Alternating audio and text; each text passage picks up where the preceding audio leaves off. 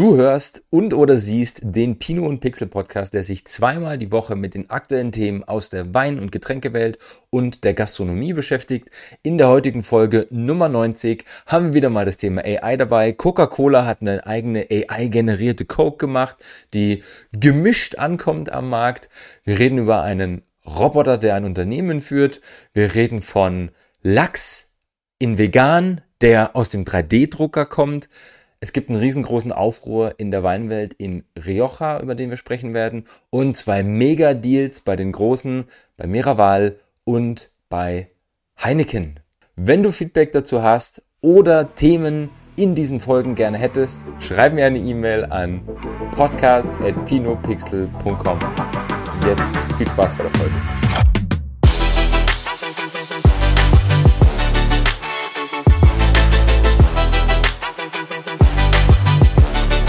Willkommen zur Pino und Pixel Podcast Folge Nummer 90.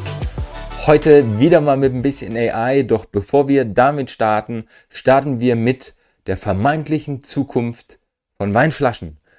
Die Meldung heißt Papierweinflaschen, die Zukunft der Weinwelt. Ist mir gestern erst untergekommen, habe ich spontan aufgenommen. Ich habe sofort den Besitzern dieses Etablissements dieser Firma geschrieben. Die sitzen in England in der Nähe von London und ich bin ja in anderthalb Wochen dort und vielleicht kriege ich für diesen Podcast ein Exklusivinterview mit dieser Firma. Was machen die?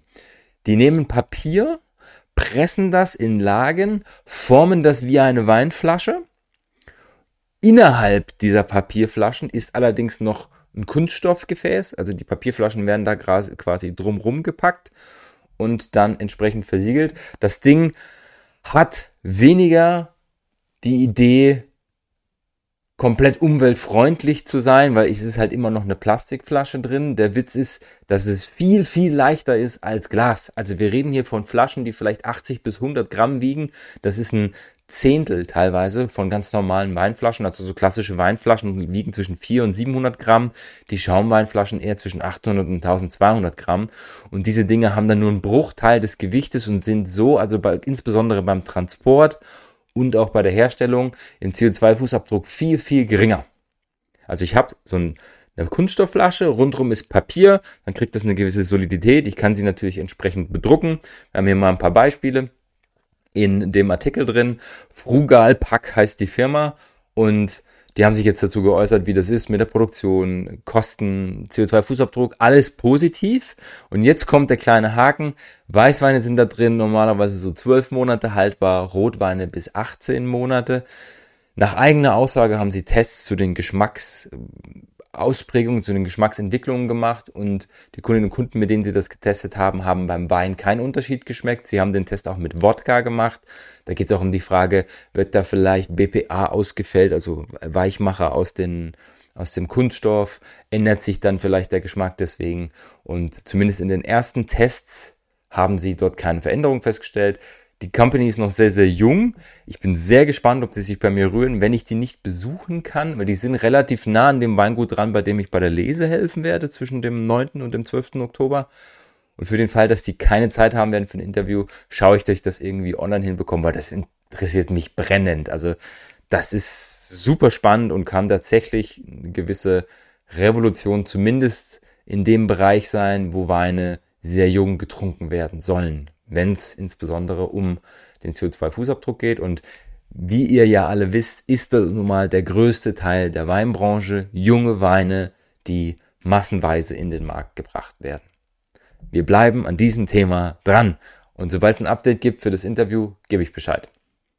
So, dann haben wir zwei AI-Themen dabei. Erstes AI-Thema.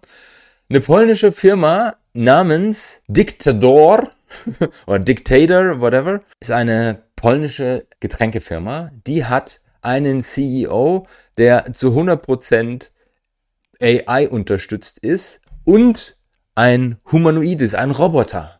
Der führt diesen Laden, der ist verantwortlich für das Team, für die Einstellung. Er darf nur einstellen, er darf nicht feuern, für die Führung der Company und er selbst, ich meine, das Ding ist mit AI unterstützt, das Ding kann sprechen, ist hier im Körper einer, einer Frau, sagt, ich bin always on, 24-7, ich kann immer arbeiten, für mich gibt es keinen Urlaub, für mich gibt es keine Pausen und ähm, ich kann quasi durchrattern.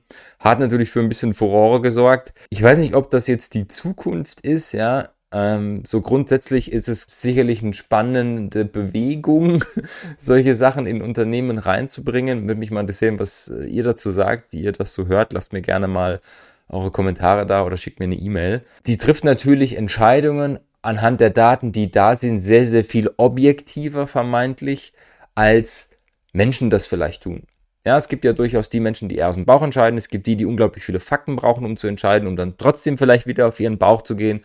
Und der Roboter sagt eben, meine Entscheidungen basieren darauf, dass ich eine riesengroße Datenmenge habe, die ich analysiere und sie dann entsprechend treffe, mit dem Gedanken, dass ich sie vielleicht, besser ist natürlich wertend, aber vielleicht Fehler, weniger fehleranfällig treffe, als das Menschen tun. Und ja, sie ist verantwortlich für ähm, die Sparte NFTs. Sie ist verantwortlich für die Kommunikation mit dieser DAO-Community, die da dahinter hängt. Es gibt schon ein paar von diesen Robotern. Die Firma, die dahinter steckt, heißt Hanson Robotics, die damals ein paar Prototypen gemacht haben, die jetzt getestet werden. Es ist mal eine spannende Bewegung. Ich habe auf äh, LinkedIn einen Post dazu gesehen. I guess we're all fucked. äh, Würde mich mal interessieren, was ihr davon haltet. Ist ja aus dem Business Insider Artikel. Ich verlinke ihn euch in den Show Notes. Macht euch danach gerne noch eure Gedanken. AI ist ja in aller Munde und bei Coca-Cola trifft das sogar aus mehrerlei Hinsicht zu. Coca-Cola hat nämlich mit AI das Getränk der Zukunft generiert. Sie haben eine Coke gemacht, die heißt Y3000 oder Y3000 und die gibt's jetzt in ausgewählten Märkten in den USA, in China und auch in der Schweiz, in Europa, glaube ich. In Deutschland gibt's sie noch nicht. Es ist auch noch nicht bekannt, ob sie es geben wird. Sieht ziemlich futuristisch aus, hat diese klassischen, ich nenne sie mal NFT-Colors, also so ein türkisblau, pink, Mischmasch, Gedöns. Es ist, sie kommt gemischt an. Ich habe mir ein paar TikToks dazu angeschaut. Die Leute sagen, es schmeckt wie flüssige Gummibärchenkotze. Es ist sehr, sehr süß, obwohl kein Zucker drin ist. Das heißt, es sind durchaus wieder Süßstoffe drin. Es hat ähm, die Anmutung eines, ähm, ja, Lollipop-Getränks, das wird diverse Male so beschrieben.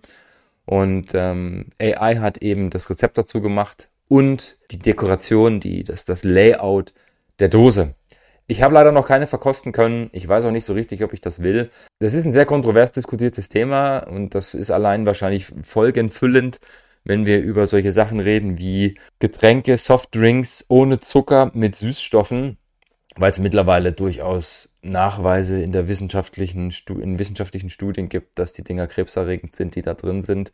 Und was ich eigentlich viel krasser, viel schlimmer finde, ist, diese Süßstoffe, die da drin sind, die haben eine brutale Auswirkung auf den Insulinspiegel, auf unseren Blutzuckerspiegel. Ja, weil das, das ist eine ganz andere Wahrnehmung. Das ist jetzt keine wissenschaftliche Sache, ja. Nur wenn ich mich von Coke Zero ernähre, ist mein Blutzucker in anderen Wellen unterwegs, eher wie eine Sinuskurve statt wie so eine schöne abgeflachte Wellenbewegung. Das heißt, ich habe häufiger Hunger und esse vielleicht sogar mehr. Das heißt, dieses vermeintlich, ich verzichte auf Zucker, ist in diesem Fall eventuell dann so eine Art Boomerang-Effekt.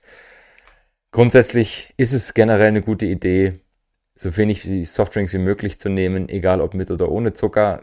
Vielleicht mal zu einem frischen Jahr, nur ich sag mal, das, das klassische gute alte Wasser aus der Leitung. Wir sind in Deutschland gesegnet mit hervorragendem Leitungswasser und wenn nicht, dann zumindest ähm, aus Flaschen und vielleicht ein bisschen gepimpt mit äh, Obststreifen, mit Zitronenstreifen oder was auch immer, reicht völlig aus. Ob es jetzt eine Coke Zero Sugar mit Y3000 AI irgendwas braucht, das darf jeder selbst entscheiden. Wenn ihr es irgendwo seht, gebt mir Bescheid. Probieren würde ich es auf jeden Fall mal. Nächstes Thema, wo wir gerade bei Dosen sind. Es gibt eine Firma in den USA, die McBride Sisters Wine Company, und die haben vor, boah, wann haben die sich gegründet? Vor vier oder fünf Jahren haben die sich gegründet. Ist nach eigenen Aussagen die largest black and women founded wine company in den USA. Die haben also angefangen mit Women First, sagen sie. Also wir haben angefangen, nur mit Frauen den Laden aufzuziehen, Women Only und dann auch Women Led. Das heißt, die Geschäftsführerinnen sind alles Frauen und setzen halt sehr, sehr stark ihr Marketing, ihre Kommunikation auf das Thema Diversity, auf Feminismus, das eben, sage ich mal, auch bestimmte kontrovers diskutierte Themen in der Gesellschaft aufzugreifen. Sie haben einen Fund, eingerichtet, der einen Teil der Einnahmen auch spendet in diesen Bereich. Und die haben jetzt eine Linie gemacht, die heißen She Can Wines and Spritzers. Und She Can ist natürlich zum einen der Marketing-Spruch, ja, sie kann, sie kann groß, sie kann stark sein, bestärkt wieder dieses ganze Thema äh, der Frauenbewegung. Was daran aber eigentlich viel spannender ist, ist, das ist Premium Wine. Und wir haben ja schon ein paar Mal darüber diskutiert, kann wirklich Wein in Dosen landen und dann entsprechend erfolgreich sein, wenn dahinter ein hochwertigeres Produkt steckt. Und ich habe mir die Sparte mal angeschaut. Das ist ein klassischer Vierer-Pack. Hier habe ich jetzt mal den Crisp White. Das ist ein säureintensiver, frischfruchtiger Weißwein der in vier Dosen drin ist. Das ist ungefähr ein Liter, der in diesen vier Dosen drin ist. Und das kostet 17 Dollar. Das heißt, das ist schon was, wo ich jetzt sage, auch für den, für den Weinmarkt der USA, das ist schon in einem Preislevel unterwegs, wo bei uns die Flasche vielleicht 10, 12 Euro kostet, so in dem Dreh. Und es ist unglaublich gut gemacht vom Marketing her. Das ist, verpackungstechnisch sehr, sehr gut gemacht. Das ist natürlich alles auch in diesem Look and Feel, in dieser Farbwelt gehalten. Ähm, es gibt verschiedene, es gibt auch mit Berry, das ist dann so ein bisschen angereichert mit, mit Früchten. Ähm, wie gesagt, es ist nicht nur Wein, es gibt einen Dry Rosé und es gibt eben auch, ja, ich sag mal, weinhaltige Getränke mit Fruchtanteil. Also die sind sehr, sehr breit aufgestellt, haben entsprechend großes Zielpublikum. In den USA sind sehr, sehr erfolgreich und haben ein cooles Portfolio. Das Einzige, was ist, ist, ich weiß nicht, wer deren Webseite programmiert hat. Die Bilder laden unglaublich langsam. Also wenn ihr euch das anschauen wollt, ihr braucht einfach ein bisschen Geduld. Und falls ihr jetzt denkt, das liegt daran, dass ich parallel gerade den Podcast in die Welt schiebe, nein, das ist nicht so. Das war gestern Abend auch schon so, als sonst nichts los gewesen ist. Also break the rules, drink the wine. Schaut es euch an. Wer es irgendwie in die Finger kriegt, gerne. Wir haben ja immer noch im Plan, dass wir mal eine Setup Corner Verkostung machen, auch da die Idee, sowas mal mit reinzunehmen. Vielleicht kriege ich das in Kürze. Ich bin gerade in Gesprächen mit einem Freund in den USA, der da so ein, zwei Sachen schon zusammengesucht hat und die eventuell dann gepackt rüberschickt. Von Premium-Wein in Dosen in den USA zu einem Deutschen, Ernie Losen, vom Weingut Dr. Losen. Deutschland sehr erfolgreich, sehr bekannt für Riesling und Pinot Noir. Der hat sich 2010 unter anderem in Oregon, in Willamette Valley, ein Weingut gekauft und macht dort auch Pinot Noir und Riesling und hat es jetzt ins Forbes Magazine damit geschafft, weil er eben doch eine Story hat, die nicht so alltäglich ist. Ein Deutscher, der sich in den USA Weingüter nimmt, dort Stile macht, die vielleicht nicht alltäglich für die Region, für die Stilistik sind und damit sehr, sehr erfolgreich ist. Und jetzt werdet ihr euch vielleicht fragen, hä, wie, was macht er denn da, was da so besonders ist? Grundsätzlich ist Willamette Valley eine der Regionen, für Pinot Noir und die Gegend generell macht auch gute Rieslinge. Eine der größten Unternehmen dort ist St. Michel, von denen haben wir auch schon ein paar Mal geredet. Das sind die, die jetzt 50 Prozent ihrer Rebflächen äh, reduziert haben. Und die sind dort sehr, sehr erfolgreich, immer noch. Und mit denen hat er auch eine Kooperation in einem anderen Weingut. Auf jeden Fall machen die sehr, sehr gute, hochwertige Rieslinge und Pinots, die normalerweise so nach ein, zwei, drei Jahren auf dem Markt landen und dann durchaus 10 bis 15, 20 Jahre Lagerfähigkeit haben, wenn ich in einem gewissen Qualitätsbereich unterwegs bin. Sie liegen bei einer guten Qualität so zwischen 40 und 60 Dollar. Was macht Ernie Losen da jetzt?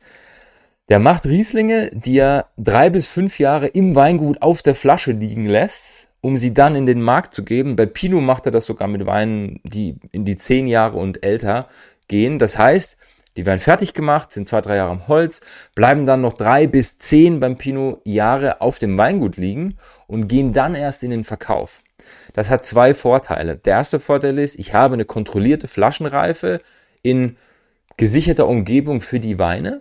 Die liegen nicht in irgendwelchen Lagerhallen, wo sich die Temperaturen ständig ändern, in irgendwelchen Vinotheken, die wandern nicht in Privatkellern hin und her, sondern die sind in geschützter, kontrollierter Umgebung und diese Late Releases, die sind in den letzten Jahren von vielen Weingütern genutzt worden, um eben genau das zu tun. Ich lasse einen Wein kontrolliert reifen und wenn ich sage, jetzt ist das Ding perfekt zu trinken, gebe ich es in den Markt. Wegeler hat das gemacht, da gibt es diese Late Releases, Vintage, Vintage Release, glaube ich, hieß das. Äh, die haben zum Beispiel den 97er Spätlese rausgebracht, ganz großer Wein. Und das ist die Idee von Ernie Losen.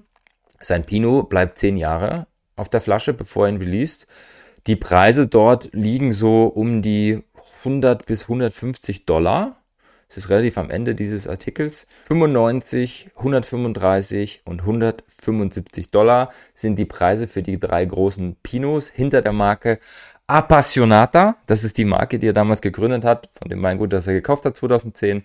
Und er ist sehr, sehr erfolgreich da. Und er sagt, ja, die Weine sind jetzt trinkreif, das ist mein Ziel, ich bringe sie auf den Markt, du kannst sie trinken. Die haben es auch im Kreuz, sie länger liegen zu lassen. Und das ist durchaus in den USA ein schönes Zeichen, ein spannendes Zeichen auch in die Welt, dass mit der Qualität, die dort in den Regionen forscht, vielleicht sogar noch was anderes möglich ist. Und das war den Leuten so besonders, dass sie einen Artikel mit Liz Tech, Master of Wine, ins Forbes Magazine gebracht haben. Also in diesem Sinne Glückwunsch an Dr. Losen, an Ernie Losen für dieses erfolgreiche Business in den USA. Ich lese hier gerade noch 217er GG Riesling aus den USA, kostet 50 Dollar und wird fünf Jahre im Flaschenreifen gehalten im Weingut, bis er released wird. Das ist sehr, sehr spannend. Kommt aus einem Weinberg, der 1976 gepflanzt worden ist. 1976 ist in den USA eine besondere Zahl aus vielerlei Hinsicht und in der Weinwelt ist es das Schlüsselereignis für den Erfolg von Napa Valley, und das ist jetzt eine zufällige Überleitung. Eigentlich hatte ich das Thema weiter hinten drin, aber ich ziehe das jetzt mal nach vorne. 1976 fand das sogenannte Judgment of Paris statt. Und das wurde initiiert von einem Herren namens Stephen Spurrier. Da habe ich auch schon mal drüber gesprochen. Es gibt eine grandiose Dokumentation dazu auf Netflix. Schaut euch die unbedingt an. Stephen Spurrier ist 2021 verstorben und sein Weingut, das er über viele Jahre in England aufgebaut hat, Bright Valley, das war lange unsicher, was damit passiert. Ich war letztes Jahr dort auf meinem England-Trip, wollte das besuchen und dann hieß es, wir wissen leider gerade nicht, wie es mit dem Weingut weitergeht. Ähm, wir sind momentan nicht offen für Besuche. Wir haben zwar Cellar Door Sales, aber wir können jetzt gerade nichts mit Führung und sowas anbieten. Ich war dann bei Morris Benham, einem Weinhandel in Dorchester, oder in Bridport war ich, ja, zwei Filialen in Bridport und habe dort zufällig Mark Benham getroffen. Das ist der Besitzer, der war da. Wir haben ein bisschen geschwatzt. Ich habe gesagt, ja, ich war bei Brad Valley, bin leider nicht reingekommen. Und er hat gesagt, ja, ich bin gut verbandelt mit dem Weingut seit vielen Jahren und das ist natürlich schwierig. Der gute Stephen Spurrier ist leider verstorben letztes Jahr und es ist so ein bisschen unklar, was passiert. Dann bin ich mit ihm ins Gespräch gekommen, war ein netter Typ, wir haben viel über Bordeaux gesprochen, wir teilen beide die Leidenschaft zu Bordeaux. Und jetzt kommt der Knaller, jetzt lese ich doch glatt vor drei Tagen, der Kerl hat mit einem Geschäftspartner Bright Valley Vineyards gekauft. Und also mal abgesehen davon, dass ich mich persönlich unglaublich freue, dass jemand, der so viel Euphorie, so viel Verbindung zu diesem Weingut und auch zu diesem Menschen Stephen Spurrier hat, er hat in sehr, sehr hohen Tönen über ihn gesprochen, jetzt dieses Weingut kaufen konnte. Es ist halt auch so einfach eine coole Geschichte, dass ein Weingut, das auch sehr, sehr viel zum Prestige, zum, zum Ruf von englischem Schaumwein beigetragen hat, weil Stephen Spurrier auch eben auch mal so eine Leuchtturmfigur war, jetzt wieder in gute, verantwortungsvolle Hände gefallen ist. Zuerst aufgefallen ist es mir auf Instagram, weil sie es gepostet haben, dass es jetzt an Mark Bannon und Alistair Warren geht, beiden Geschäftspartner, die das Ding jetzt übernommen haben und im Sinne von Steven weiterführen werden. Also herzlichen Glückwunsch, lieber Mark. Und vielleicht schaffe ich es auch, mit Mark dazu ein kurzes Interview zu machen. Auch ihn habe ich angeschrieben, wir sind schon in Kontakt über LinkedIn. Seine Antwort war, ja, ja, schreib mir eine WhatsApp. Ich habe keine Ahnung, wo ich zu diesem Zeitpunkt bin, aber irgendwie werden wir es schon hinkriegen. Das wäre sehr cool. Ich halte euch auf dem Laufenden. So, gehen wir wieder zurück nach Deutschland. Wir waren gekommen von Ernie Losen und jetzt kommt das, was uns seit 75 Jahren durchaus in der Weinbranche beschäftigt und was mittlerweile auch eine echte Institution geworden ist. Deutschland wählt seine Weinkönigin. Und wie läuft das ab? Diesmal stellen sich zwölf Kandidatinnen zur Wahl. Jetzt werdet ihr euch fragen, warum zwölf? Weil eigentlich sind es ja 13 Qualitätsweinregionen in Deutschland. Ja, die hessische Weinkönigin ist nicht dabei. Ich weiß nicht wieso. Das stand nicht im Artikel. Die anderen zwölf treten an gemeinsam. Es gibt einen Vorausscheid am 23. September, also heute, wenn ihr das hört. Live auf dem SWR 3 ist der Vorentscheid. Die stellen sich dann Fragen live zu verschiedenen Weinthemen und das Finale mit den fünf verbleibenden Kandidatinnen ist dann am 29. September auch wieder live auf dem SWR 3 zu sehen. Die hessische Weinbergstraße, wie gesagt, hat keine Weinkönigin dabei. Alle anderen sind vertreten. Und das ist eine ganz nette Geschichte, sich das anzuschauen. Und die Weinköniginnen haben durchaus eine etwas spannende Bewegung durchgemacht in den letzten 75 Jahren, weil es natürlich teilweise auch ein Vehikel der Weinbranche war, sehr viel Marketing auf dem Rücken der Damen zu machen, sie einzusetzen als grinsende Ladies und das ist auch oft ver verpönt worden, bloß das hat so an Qualität gewonnen, an Repräsentativität. Die, die Damen, die da drin sind, die sind mit so viel Weinwissen ausgestattet mittlerweile. Also das ist nicht mehr einfach nur irgendjemand, der frisch in die, äh, fröhlich in die Kamera grinst, sondern die haben wirklich einen Plan von der Weinwelt. Die sind ähm, sehr, sehr gut als Botschafterinnen unterwegs. Ich habe letztes Jahr die gute Juliane Schäfer interviewt ähm, auf der Prowein. Nein, ich habe sie dieses Jahr auf der Prowein interviewt im März und habe festgestellt, dass das eine Frau ist, die sehr, sehr begeistert in der Welt des Weins ist. Juliane Schäfer ist Weinprinzessin 2023. Die vertreten die Weinwelt sehr, sehr gut, haben eine gute Repräsentativität, auch international. Die sind viel unterwegs, vertreten den deutschen Wein hier und da. Und ich finde, dass das mittlerweile gewonnen hat an, an, an, an Ruf, an, an, an Repräsentativität und vor allem auch an, sagen wir es mal, an Prestige. Also ich bin der Meinung, dass das keine aufpolierte Veranstaltung mehr ist, sondern dass wir das durchaus ernst nehmen können und dass die Ladies da einen sehr, sehr guten Job machen. Und wen das interessiert, was die so für Fragen gestellt bekommen, äh, meine gute Freundin Sabine Wagner war 2013 mal im Endausscheid, ist dann deutsche Weinprinzessin geworden.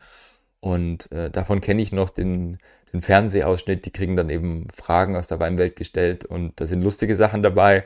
Da sind aber auch ernste und durchaus auch komplexe Themen dabei. Und es ist durchaus witzig, das zu verfolgen. Also wer Zeit hat, heute 23. September, ab, ich glaube, 17 Uhr geht's los. Und am 29. September ist dann das Finale, 20.15 Uhr auf dem SWR. Viel Spaß beim Anschauen. So, jetzt kommen noch zwei lustig kontroverse Themen. Das eine ist, wir kriegen ja durchaus in vielen Bereichen diesen veganen Boom mit. Und schön zu sehen, dass sich was tut in unserer doch sehr fleischdominierten Welt. Auch da ist mittlerweile viel gesprochen worden über gesundheitliche Aspekte, über die Auswirkungen auf die Umwelt, auf die CO2-Bilanz, die, die CO2-Bilanz, die da dahinter steckt. Diese Vegan-Bewegung wird natürlich stark getrieben davon, dass ich Produkte, die heute existieren, Steak, Wurst, alle möglichen Fleisch und Käse, äh, Fleisch und ähm, milchbasierten Produkte versuche zu kopieren und mit pflanzenbasierten Dingen zu ersetzen ich nenne die Dinger Brückenprodukte, die sind auch kontrovers diskutiert, weil es immer heißt, ja, warum muss ein Veganer jetzt eine Wurst kriegen oder warum muss die Veganerin unbedingt ähm, Fisch essen, den man mit V schreibt, damit er aussieht wie Fisch, aber eigentlich kein Fisch ist. Jeder Umstieg braucht so seine Brücke und so ist es einfacher und nachdem es viele Ersatzprodukte gab, gibt's jetzt, wie ich finde, doch was ziemlich abgefahrenes. Es gibt eine Firma, die heißt Revo Foods. Und die haben jetzt eine Kooperation in Österreich geschaffen mit Rewe und Billa. Das sind dort zwei Lebensmittelhändler, große Ketten. Und die holen jetzt deren Produkte in den Supermarkt. So, jetzt ist das erstmal nichts Besonderes, weil da steht Beyond Meat rum, da steht Vegans rum, da steht, weiß ich nicht, wie die alle heißen. Da gibt's ja riesen, Oatly ist eine große Marke, die so Ersatzprodukte mit Hafer auf Haferbasis macht. Und was die aber machen ist 3D-Druck. Das heißt, die drucken Lachs die drucken Fleisch, pilzbasierte Proteine sind das. Das heißt, dieser 3D-Drucker, der wird gefüttert mit pilzbasierten Eiweißen und der druckt mir dann die Form, die ich haben möchte. Und dann kann ich eben ein Lachsfilet drucken, das aussieht wie Lachs, das natürlich durch gewisse Aromatisierungen so auch schmecken soll. Das wird dann häufig geräuchert, wird mit Karotten und so weiter eingefärbt und dann gibt es eben noch den eigentlich spannenderen Punkt, die Konsistenz. Und dieser 3D-Drucker schafft es offenbar, alle diese drei Dinge abzudecken. Vivo Foods hat mittlerweile 11.000 FollowerInnen auf Instagram. Und die Dinger kommen jetzt in die Regale in Österreich. Sobald ich das kriege, werde ich es probieren. Ich bin sehr gespannt darauf was das wird. Ähm, sie machen auch sehr, sehr viele Rezeptideen mit ihren Produkten. Ja, 2020 gegründet, sehr, sehr junges Unternehmen noch und dafür durchaus schon sehr, sehr gut unterwegs. Die Kooperation dieser Pilzproteine kommt mit einer Firma zustande. Mykorena heißen die, die sind aus Schweden. Die machen eben diese Pilzeiweiße und die formen dann, wie sie selbst sagen, vegane Steaks und Filets erstmals in authentischer Form. Wer es kriegt, schmecken lassen, bin auf eure Meinungen gespannt. Nächste Revolution Catena. Catena Zapata ist eine sehr renommierte südamerikanische Wine Company, die ist riesig. Es gibt keine offiziellen Zahlen, wie viele Flaschen die tatsächlich produzieren oder wie viel Hektar sie offiziell unter ihrer Verwaltung haben. Ich habe hier und da ein paar gelesen, aber das waren immer dritte und vierte Quellen, nichts, was von Catena kam. Auf der Website geht es sehr, sehr viel stärker darum, welche Weine sie haben, wie prestigeträchtig manche Weinberge sind, die sie führen und sie sind tatsächlich unter den Top 50 Vineyards 2023 gewählt worden mit ihrem großen Wein. Die machen sehr, sehr viel Malbec, sind damit sehr, sehr erfolgreich dort auch diverse Linien und sie haben jetzt herausgegeben, dass sie eine Kampagne starten. Sie starten jetzt eine Kampagne zur Aufklärung Richtung CO2-Fußabdruck. Was bedeutet es, wenn wir bestimmte Flaschengrößen, Flaschengewichte verwenden und wie wollen wir das ändern? Was tun sie? Erstmal die kompletten Malbecs gehen alle in leichtere Flaschen und das ist für die schon eine relativ große Nummer. Also wir reden von 1200 Tonnen CO2 pro Jahr, die eingespart werden nur durch diese Umstellung. Und die haben das in den letzten Jahren schon reduziert. Wir hatten schon mal drüber gesprochen, dass ihr in den letzten Jahren da schon viel sukzessive ausgetauscht habt. Ist vielleicht auch ein ganz schlauer Move zu sagen, ich gewöhne die Leute langsamer an leichtere Flaschen, dass, falls ich doch viele Käuferinnen und Käufer habe, die sagen, schwer Qualität kaufe ich, dass die das so schleichend miterleben und sich rantasten können, um irgendwann festzustellen, ja, eigentlich ist der Wein noch so geil, wenn er in leichteren Flaschen ist. Das zweite ist, dass ihr Glas, das sie verwenden, fast zu 100 Prozent in Argentinien und Chile produziert wird. Also man kann da durchaus davon sprechen, dass es lokal produziert ist und dass sie eben auch die regionalen Betriebe dort unterstützen. Eigentlich spannender Punkt dahinter ist eher, dass sie eben das Zeug nicht aus der Welt erst reinschaffen müssen, was ja dann auch wieder einen entsprechenden Fußabdruck erzeugt. Und die werden das jetzt weiter stärker nach außen bringen. Wenn wir uns das mal hier anschauen, das ist eine signifikante Reduktion von 700 auf 480 Gramm für eine Flasche. Also das sind 70 Prozent des Gewichts, die da eingespart werden. Nein, es sind 30 Prozent des Gewichts, die eingespart werden. Sie gehen auf 70 Prozent runter. Das ist sehr beeindruckend. Und ähm, das gilt jetzt erstmal für die Malbecs und Cabernets, die in den Export gehen, weil das die sind, die klassischerweise in den schweren Flaschen landen und das betrifft dann eben auch ihre großen Weine, die für teilweise dreistellige Beträge im Laden landen. Das positive Revolution und jetzt noch eine Revolution aus Spanien. Der Meininger beschreibt es als Major Shake-up in Rioja. Was steckt dahinter? In Spanien werden die Regionen von sogenannten Konsortien organisiert, strukturiert und reguliert. Das heißt, das ist nicht wie in Deutschland oder in Österreich, wo ich einen DWI habe, der für Deutschland so ein bisschen das Ganze überwacht, steuert und auch vermarktet oder die ÖWM in Österreich oder Swiss Wine in der Schweiz, sondern wir reden von einzelnen Konsortien, die die Regionen, sage ich mal, auf einer Ebene weiter unten regulieren und steuern. Und in Rioja, da steckt diese DOCA dahinter, ist das die Consejo Regulador of Rioja und die machen seit vielen Jahren eben das, was dem internationalen Markt taugt und die 216, 216 Mitglieder der Bodegas Familiares de Rioja, BFR abgekürzt, die sind jetzt aus diesem Konsortium ausgetreten.